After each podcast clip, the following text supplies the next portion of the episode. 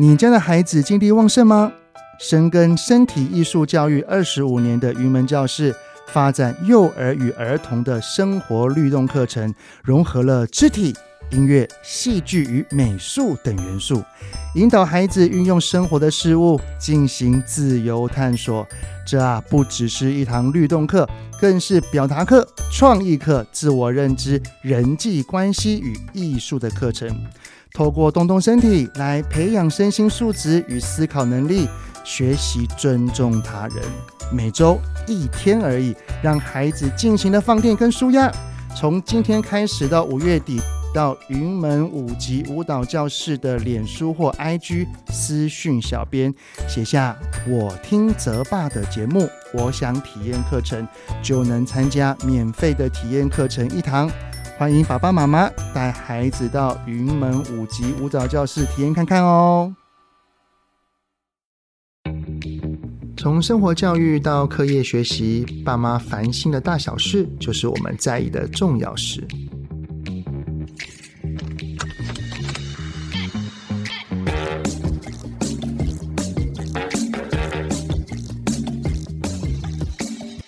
欢迎收听亲子天下的节目《爸妈烦什么》，我是主持人、亲子教育讲师魏伟志泽爸。呃，最近哈，我跟我老婆有一点睡眠不足啊，因为我们正在追剧啊。最近有一个非常夯的韩剧，就叫做《黑暗荣耀》。第一季的第二部，就是后面八集一推出之后，立刻塞爆整个伺服器啊，还导致宕机了一下下。哎，表示真的非常多人会关注这样子的主题啊。而《黑暗荣耀》里面的内容讲就是校园霸凌对于一个人他被霸凌之后的影响，然后他想要复仇。不过当然啦，我知道这都是演戏，不过演戏多多少少也都反映了真实。呃，根据儿福联盟在二零二二年哈，针对全台湾一千四百多位的国高中生所做的霸凌调查哦，有将近九成的孩子认为自己曾遇到班上同学对他的嘲笑或排挤的状况，这些可能不是很严重的，不过这些微小的细节都是霸凌的开端。而这一些被嘲笑跟被排挤的孩子啊，可能超过四成都有想过会想要伤害自己，甚至是有一半不到的孩子呢，他们完全没有想过会去跟大人求救。所以当时看到这份数据的时候，的确会让人觉得很担心哈。那今天呢，我们就来聊一聊校园霸凌以及被霸凌者或者是霸凌者他们一些心里面的想法，以及怎么样去回应他们。那今天呢，我们就特别邀请到了在学校担任辅导老师将近十年的经验，就是我们的陈志恒老师，欢迎志恒。Hello，泽爸好，大家好，我是志恒。哎呀，志恒，你之前有在那个校园哈辅导十多年的经验，嗯、那时候是辅导高中生，是是，对，高中职的辅导教师。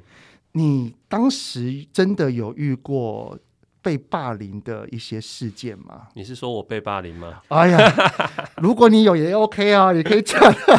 啊，当然职场霸凌哈，在各个职场都有。那我们回到校园呢、啊，我们辅导国高中生、青少年，一定会遇到霸凌这样状况，而且还不少。其实霸凌很难界定的地方，就叫做很多的时候就是说啊，我在跟他玩，对对不对？霸凌者觉得你在霸凌我，但是那个霸凌。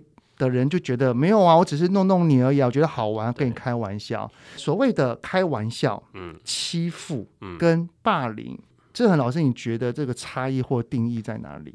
其实霸凌跟一般的欺负，或者说一般的嘲弄等等这些呃伤害人的行为哈，他们的共同点都是对别人造成伤害啦。对，但是霸凌它会特别是一个专有的名词，bully 哈，教育部其实有定义它。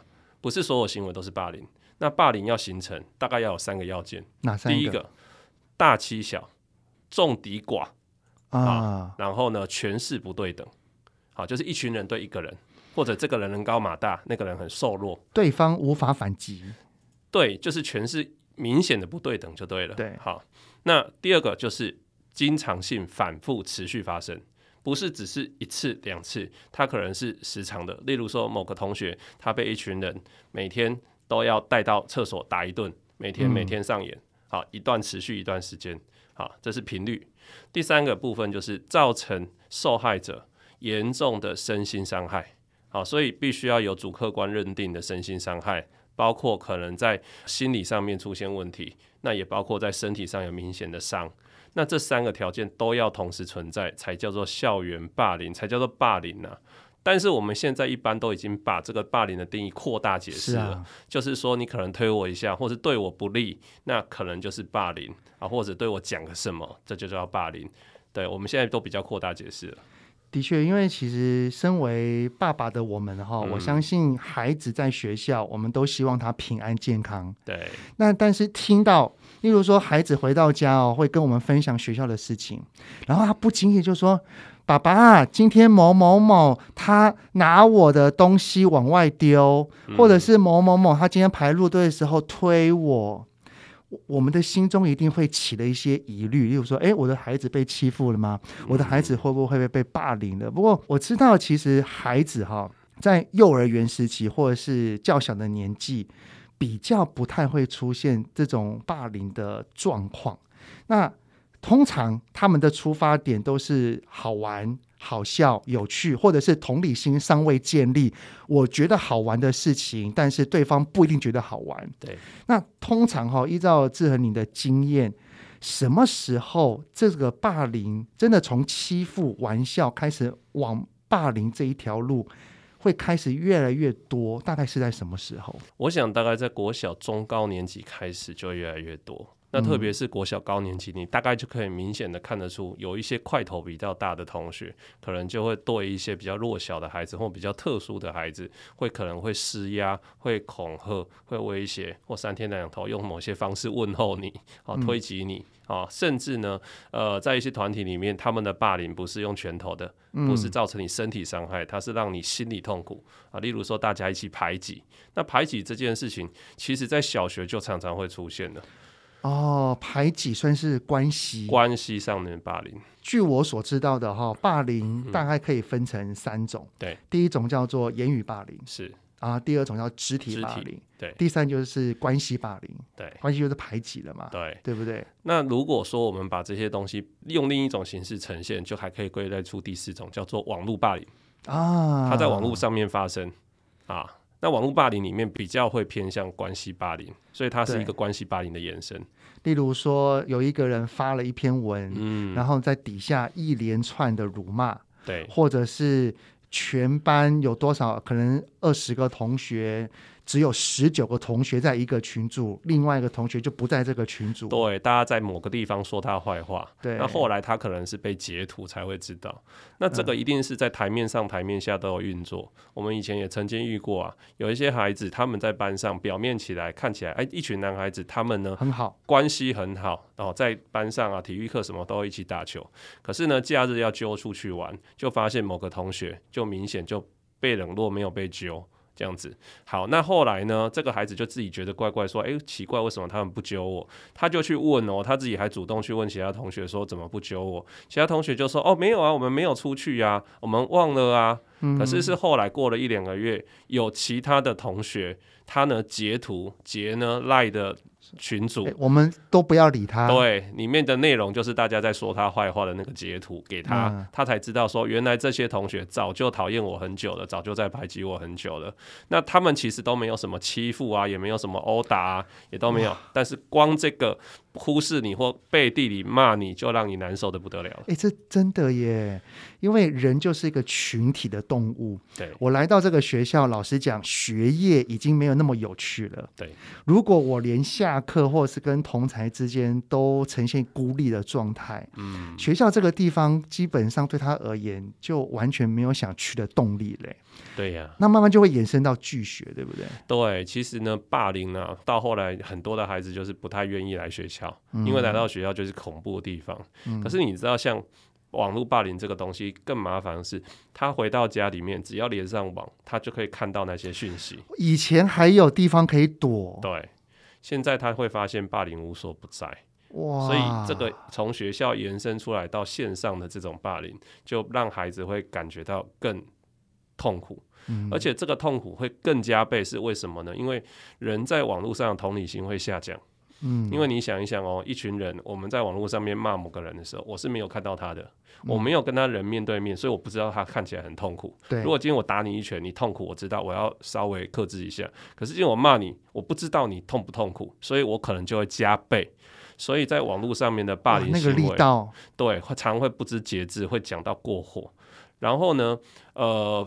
被霸凌者他会有一个想象，就是我今天在网络上被人家讲，我这个网络传的很远，或者有一种霸凌形式，就是呃他的某一些洋相或者他的图像啊，或者某些录影哈的那个影像被一直转传，那他走在路上，他就会想象说，大家都在看，大家是不是都看过了？大家都在怎么看我？嗯，那个内心是非常非常煎熬，所以他受到伤害痛苦的程度都会比实体的霸凌还要严重。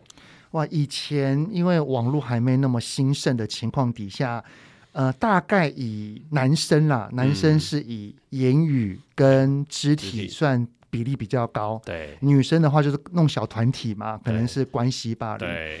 但是现在开始有了网络，有了网络之后。男生跟女生那种肢体的明显度就会开始降低，对，然后用网络上的言语或者是关系这方面就会开始不断的增加，对，就像刚刚志恒所说的哈，孩子手上一有手机，嗯、一连网络这些讯息全来，对，以前爸爸妈妈哈看到孩子身上有黑青看得到，对，是会关心，是，但是现在只看到孩子默默的拿着那个手机。嗯也不知道他在干嘛啊，嗯，那爸爸妈妈可以怎么去保护这个孩子，或去了解这个孩子？所以我们现在发现哦，霸凌很难处理，就是因为霸凌现在正用很隐微的方式发生，嗯，包括现在孩子们也很聪明的，我今天打你，你会受伤啊，哦，我骂你，你我看不到伤痕嘛，对不对？或者我们排挤你就好了嘛，我揪一大堆人，大家排挤你，然后故意给你呢使个眼色，或说你坏话，那。没有证据嘛，或者在网络上面没有证据，所以父母哈对这件事情，他你的提高警觉就是你要去观察你的孩子，他每天生活是不是出现异样了？哦，例如说他在网络上或在学校有怎么样，嗯、就像刚刚那三个条件嘛，对，最终都会导致他的心理受到影响。对，那心理受到影响的孩子，他回到家不可能都是笑笑的，很开心，很开朗，他可能就会出现闷闷的。对，无精打采，对，会开始透露出，嗯，我可以不去学校吗？哦，这样子的些微讯息，对不对？对，他一定会透露出一些讯号，只是他不会明讲。那比较小的孩子，大概就是会，例如说，呃，用不想去学校，嗯，啊，或者感觉到很多事情很焦虑、过度警觉，哦，睡前，对，啊，知道他隔天要起来了。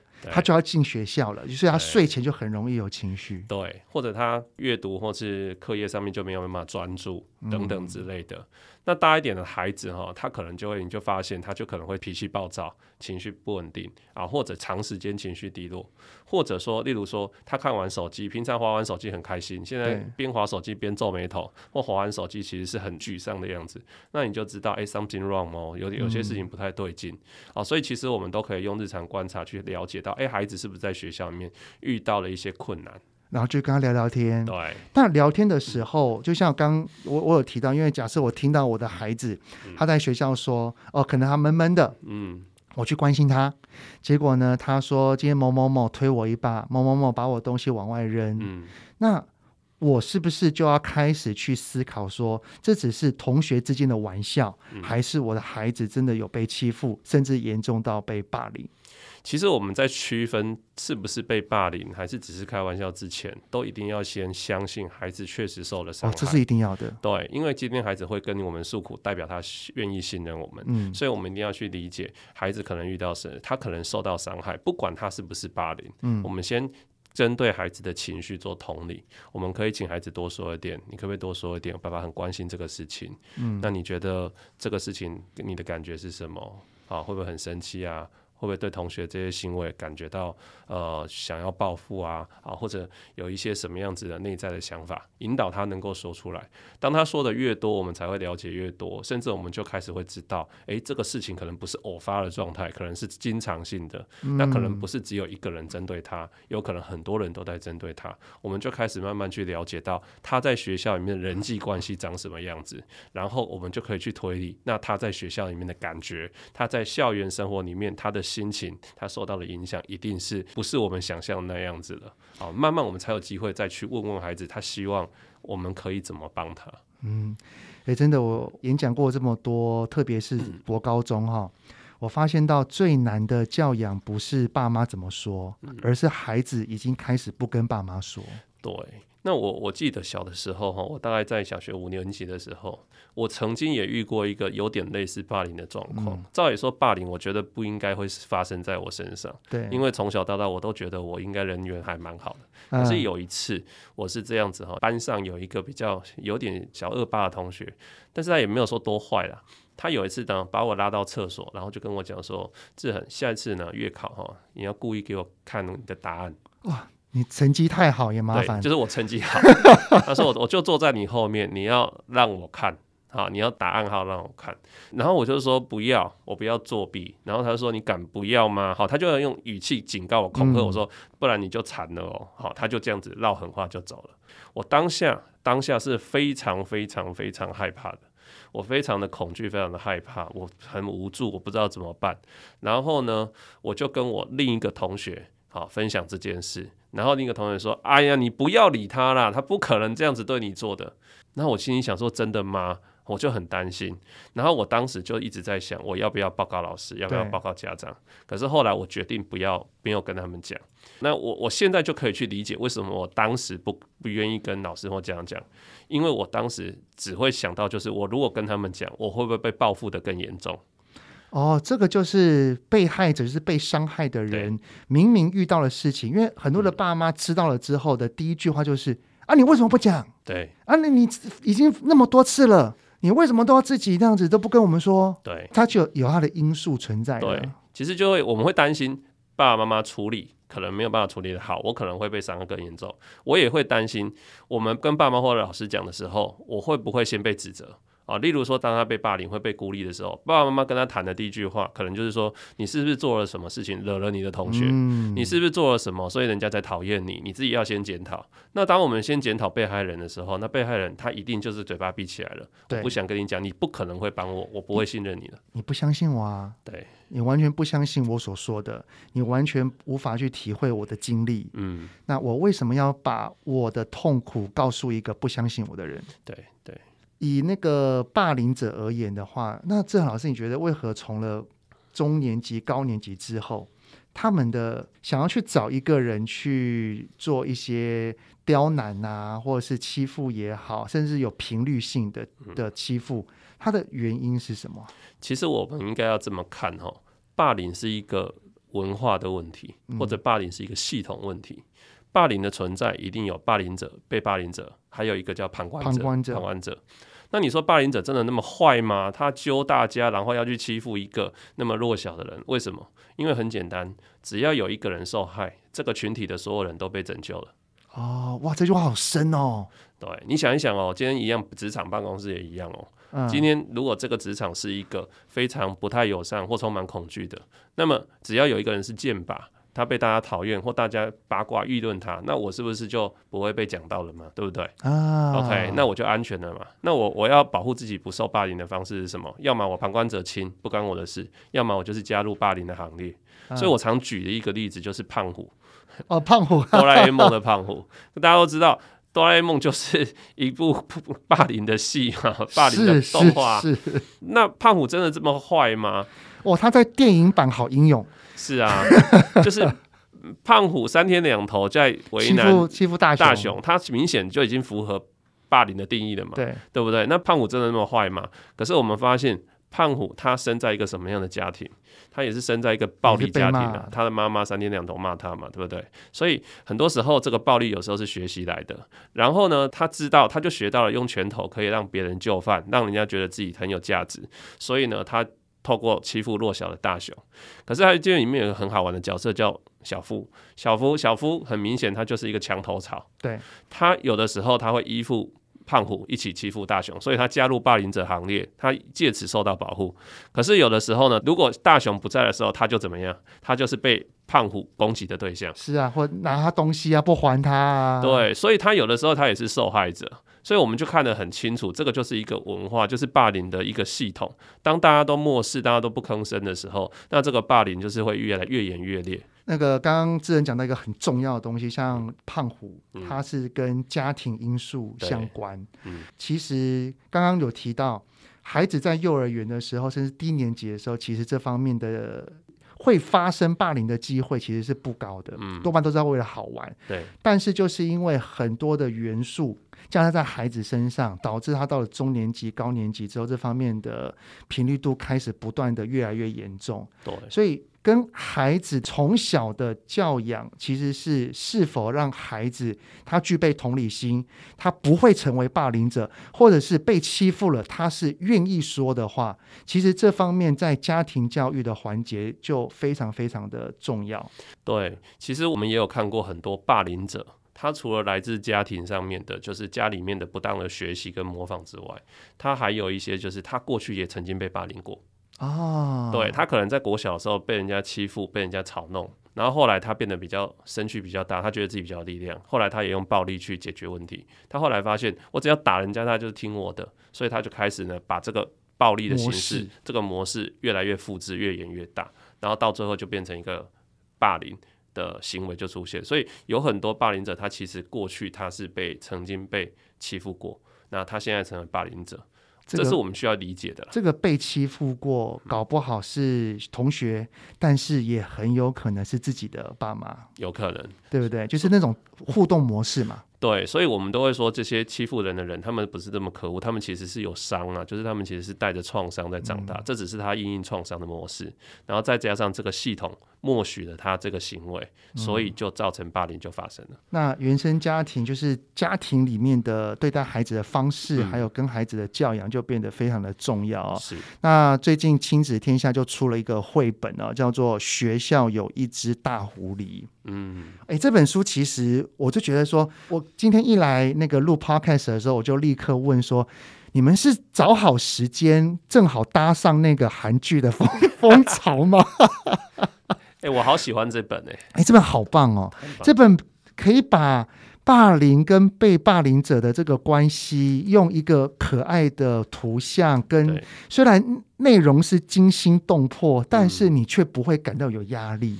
对，而且它里面的角色其实是有一些隐喻在里面，嗯、我觉得巧思非常有巧思啦。我先大概讲一下它里面的这个绘本哈，嗯、我真的觉得愿意看绘本的孩子，爸爸妈妈如果可以的话，可以找时间来跟他聊一聊，因为我们永远不知道我们的孩子长大了之后他会遇到什么样的环境，什么样的同学。嗯。这个绘本大概讲的是有一个男孩，他在学校里面，对结果他有一天发现奇怪，怎么学校里面有一只狐狸？嗯，啊，这个狐狸怎么大家都看不到？怎么走我看得到？觉得很奇怪。但是狐狸又是一个侵略性的动物，嗯、于是呢，这个狐狸就像刚刚志恒讲的啊，从一开始的言语霸凌，嗯。然后到开始有一些肢体霸凌，嗯、去先骂他四眼田鸡啊，嗯、然后去弄他的东西啊，最后甚至就抢他东西这样子，而且他还慢慢变成了关系霸凌，对就是他从一个呃狐狸变成狼，最后变成一群的老虎，嗯、开始要去再欺负这个孩子，对，然后但是这个孩子是怎么被解救了呢？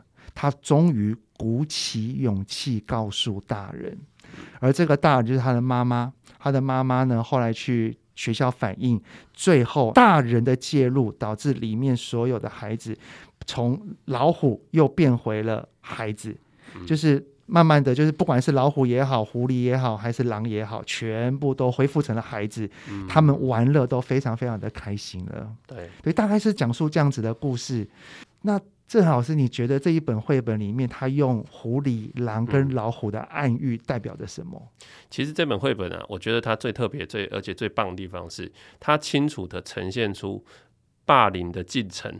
嗯，霸凌是如何演变的？对啊，就是狐狸、狼，然后老虎，而且从一个变一群。对对，所以通常霸凌这个其实就是让孩子去意识到，我是不是开始慢慢被霸凌了？对，我被霸凌，我可能第一个我被盯上了。对，他可能一开始不会下手，他先盯上你，在旁边晃啊晃，然后接着他开始三天两头用言语呢说你个坏话，接着他慢慢靠近你，他一开始假装不小心碰你一下，弄你的书包，弄倒你的水壶，把你东西往外丢，然后后来他就变得更故意的，他就直接动手了，然后接下来他动手频率越来越高了。出手越来越力道越大了。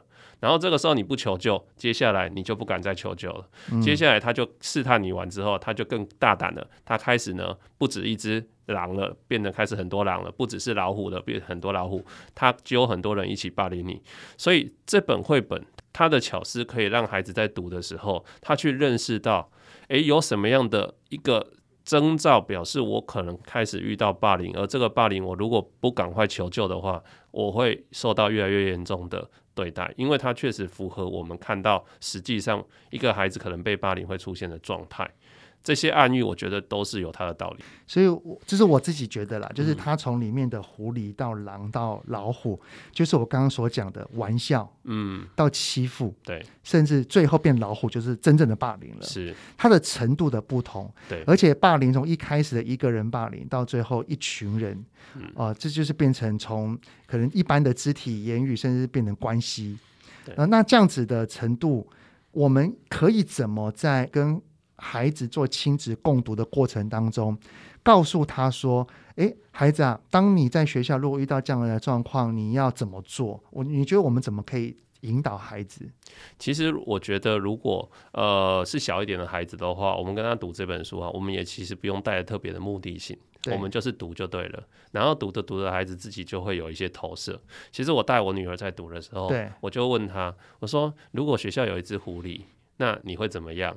然后他就会，那我女儿就说学校不可能有狐狸，对，童言童语，就是非常正常的。那、啊、我们也不用去反驳他，是对不对？好，那接下来我就带着他去看故事的进展。好，那这只狐狸如果他捉弄你，或者他打你，那你会怎么办？嗯、然后他就说我会打他，我会打回去。呃，哎，这样子，所以这是他很直接的一个反应。我们就透过这个反应呢，去稍微跟他引导说：“哦，原来你懂得保护自己。嗯、可是如果打不过他呢，他继续要打你怎么办？对不对？我们就去慢慢去引导孩子。那这么小的孩子哈，我女儿才幼儿园中班呢、啊，她其实没有办法去太过理解这个东西。但是我们就是在她内心里去种那个种子。可是大一点的孩子。如果这个孩子他正在受到霸凌，或或者我们认为他可能在人际关系里面有些问题，那我们就可以主动带他一起来读这个绘本。嗯、然后呢，他读着读着，他一定会有感觉，再慢慢跟他讨论。那你现在发生什么事情？那跟这个绘本里面讲的一不一样？嗯、那最重要的就是你有没有这个小男孩他的这个心情？我觉得我讲出来，没有人会相信。妈妈不会相信学校会有一只狐狸。对啊，他有一句话，真的是讲到这一个，其实就呼应了志恒你刚刚一开始所讲的。这个孩子他可能在日常生活当中，他不一定讲他被欺负的过往，他可能在讲一些。学校班上所发生一些事情，但是他每次讲了什么都是被否定，嗯、都是被指责。对，于是透过经验，这个孩子就知道，反正我讲什么你都不相信。对我讲最简单的啦，嗯，例如说一个孩子今天在学校被老师处罚，然后妈妈就问他讲说：“你为什么会被处罚？”然后他说：“哦，因为我上课讲话。”啊，你为什么上课要讲话？哦，因为别人找我的，不是我。哦、少来了，你这么爱讲话，你一定也有讲，对不对？对。这样子其实就是我不相信你所说的话。对。那当孩子真正发生了一个大的事情，就是被欺负的事情的时候，嗯、他内心就会有这层疑虑。呃，我讲了，你会相信我吗？嗯。我讲了，你会真的站在我这边吗？对。那他可能就会先选择隐忍，甚至是说服自己说：“嗯，我不想要跟爸爸妈妈讲。”那他们会不会真的是跟我玩而已？嗯，然后去把自己投射到，就是说我也要先先去接受这样子的状态，嗯，或者他会觉得说啊，那也没关系呀，大家都叫我不要理他就好，那我就不要理他嘛，我就忍下来就好。那其实这本绘本哦，还有一个我觉得很棒的地方，就是它其实在教我们爸爸妈妈怎么去应对。它其实也同理到爸爸妈妈的感受了。嗯，就是说，当我们听到孩子说出这样的话的时候，不寻常的状况，我们第一时间可能也真的无法相信。对，我们就会跟这个妈妈一样。可是我们呢，可以学这个妈妈，我们愿意呢抱抱孩子，然后去听听孩子说什么事情。我们选择去相信孩子，或者选择至少不用相信，先不否定就好。对，先问细节。对，问他发生什么事，不否定，然后呢，试着去跟老师取得联系，一起来处理这件事情。那我觉得这个态度就是我们爸爸妈妈可以学习的。那从这个绘本里面呢、啊，你觉得如果假设我们的孩子班上可能真的有一些玩笑啊、嗯、推来推去啊、丢东西的方方出现的话，嗯、或者是言语上面的，对，我们的孩子他不是欺负人的人，嗯、他也不是被欺负的人。对，如果他是一个旁观者，旁观者哈，你觉得不管是日常生活还是从这个绘本，你觉得怎么样可以去怎么引导，对不对？对对对对。如果今天孩子回来跟你讲说，爸妈，我们班上哈有出现霸凌，某个人正在被霸凌，哇，他就讲了这件事情。好，我觉得这就是一个机会教育，嗯、很好的机会教育。我们可以问他说，哇，那你发现这件事，那你有做些什么吗？或者你认为你可以做些什么吗？你的感觉是什么？你的想法，先让他说说看。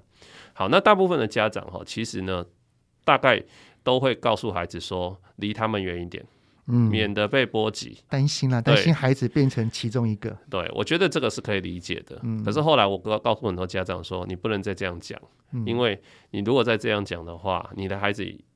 虽然可能暂时是安全，但是有可能会成为那个箭靶，因为你如果了解这是一个系统问题的话，哎，像那个《黑暗荣耀》嗯，其实女主角她是第二个，嗯，她前面有一个，然后女主角退学了之后，后面又有一个，对，所以就是等着排着嘛，那个受不了了，嗯，受害者受不了了，离开了，那下一个是谁？不知道，也许是你，所以你如果愿意挺身而出。正义感，所以我都告诉家长说哈，就是教孩子在确保他安全的状况之下，能够伸张正义。那这个伸张正义，并不是说人家在霸凌的时候，你跑过去说啊，不要不要不准打那那个那个就是一个很就是没有智慧。我们我们可以赶快找大人帮忙啊，你就是不要漠视，不要视而不见。不要就是当做不没有你的事，而是你愿意去告诉大人，请大人帮忙，或者你愿意去支持一下这个受害者，去安慰他，告诉他说你没有做错什么，还有人挺你，还有人喜欢你的。光是做这些事情，都能够让这个霸凌的问题比较能够有机会得到处理。不过，我觉得这一段哈，不管是被欺负的人，他勇于表达，或者是旁观者，他要释出关心，这都需要练习耶。是，你知道，我我我刚就回想到有一次啊，我我儿子是小一的时候，他有一次回来告诉我说，他有一个同学很爱闹他，嗯，就是会下课的时候跟在他后面，然后去戳我儿子，嗯。然后他说很不舒服，嗯、我儿子就就讲说他真的很不喜欢他跟着我，我就跟他讲说，那你有跟他讲什么吗？我儿子就说有啊，我有跟他说你不要再弄我了。嗯、但是我说，哎，你有讲很好啊，那应该就不会了吧？因为反正你有反应嘛。对。结果没有想到好几天都还是这样。嗯。我就好奇问我儿子说，哎，儿子啊，那我们来演演练一遍好不好？就是你当你。然后我当那一个同学，我弄你，嗯、你在下课的时候怎么去回应你的同学？告诉我一声，就是你来直接反映出来你当时的状况。结果呢，我就假装是那个闹他的同学，我就戳我儿子。嗯、结果我儿子的反应是：哈哈哈哈哈，你不要闹我了啦，可恶！哎呦，那我要弄你喽！我就说，儿子啊，你好像在跟他玩啊。对他，他对方没有。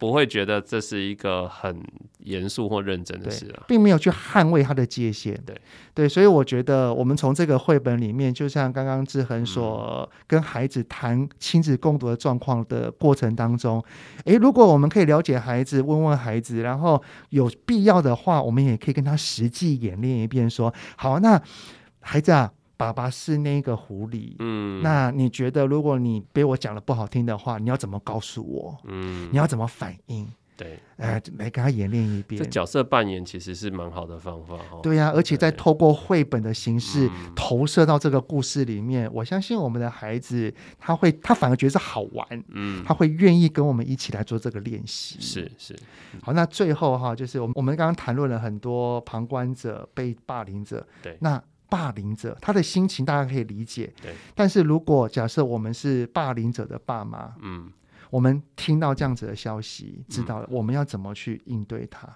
当然我，我我猜所有的父母孩子，如果今天是一个霸凌者的话。这个爸妈大概是很气的，对对，一定会很生气。但气是很正常的，我们要先去处理我们的情绪，安顿自己情绪。好，我们其实就是要平心静气跟孩子去聊聊一聊，到底发生什么事情呢？说不定我们的孩子虽然霸凌别人，他有他的委屈啊，嗯，说不定他只是想要保护自己而已啊，说不定他内心里有很多恐惧啊，他如果不这么做，他可能会受伤害啊，也说不定。